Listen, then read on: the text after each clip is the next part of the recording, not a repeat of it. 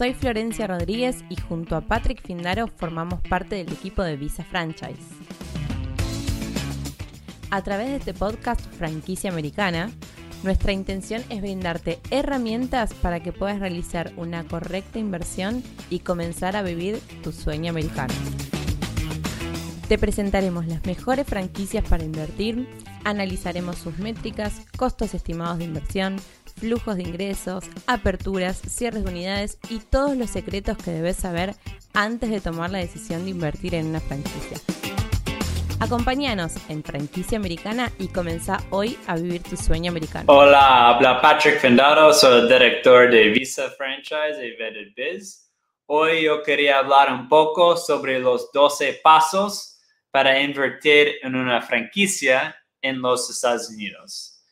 Entonces, el primer paso es definir el perfil de inversionista.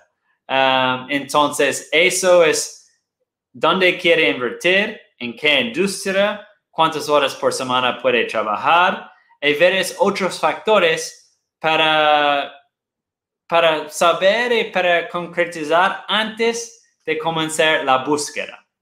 Y de Visa Franchise, el, segundo paso es análisis de las opciones que mejor se acomodan al perfil de inversionista.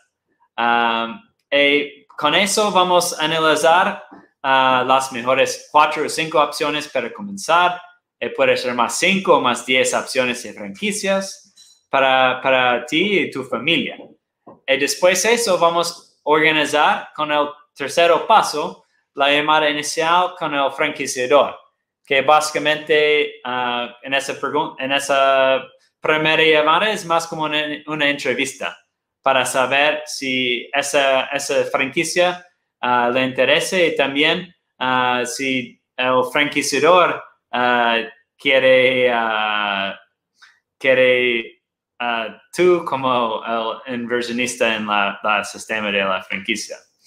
Si tienes más interés, probablemente va a tener una otra charla por, por Zoom Video o Google, um, Google Voice, y con eso Google Meeting. Eh, con eso ellos van a mostrar más detalles ah, sobre la operación de la franquicia, una presentación más detallada. Eh, después, el cuatro paso, que es la entrega de la aplicación de, la franquicia. Ellos van a querer más información ah, de, tu situación ah, fiscal, tu, tu carrera, etcétera. Y después de eso vas a analizar y, tal vez uh, tenga algunas revisiones del documento de, um, de divulgación, documento de revelación de información.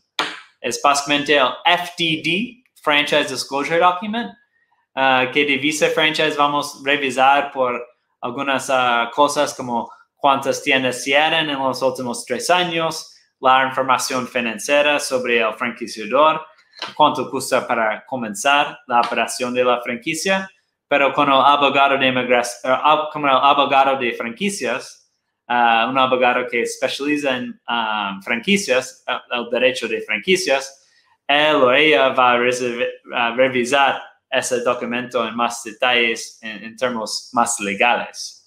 Um, el seis, introducción a franquiciados existentes, que es súper importante para entender uh, si los franquiciados están, están recibiendo mucho soportaje uh, de la franquicia o si ellos tienen problemas con el franquiciador, uh, con el sistema de franquicia, etc. Eso es una parte súper importante en, en la evaluación de la franquicia.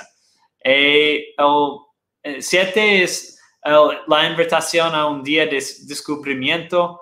Hoy es, es 2021. Muchos uh, Discovery Days, día de descubrimiento, uh, están siendo por, por Zoom video, pero todavía hay franquicias que hay, tiene la, uh, el requerimiento para tener un, un, día de descubrimiento a vivo.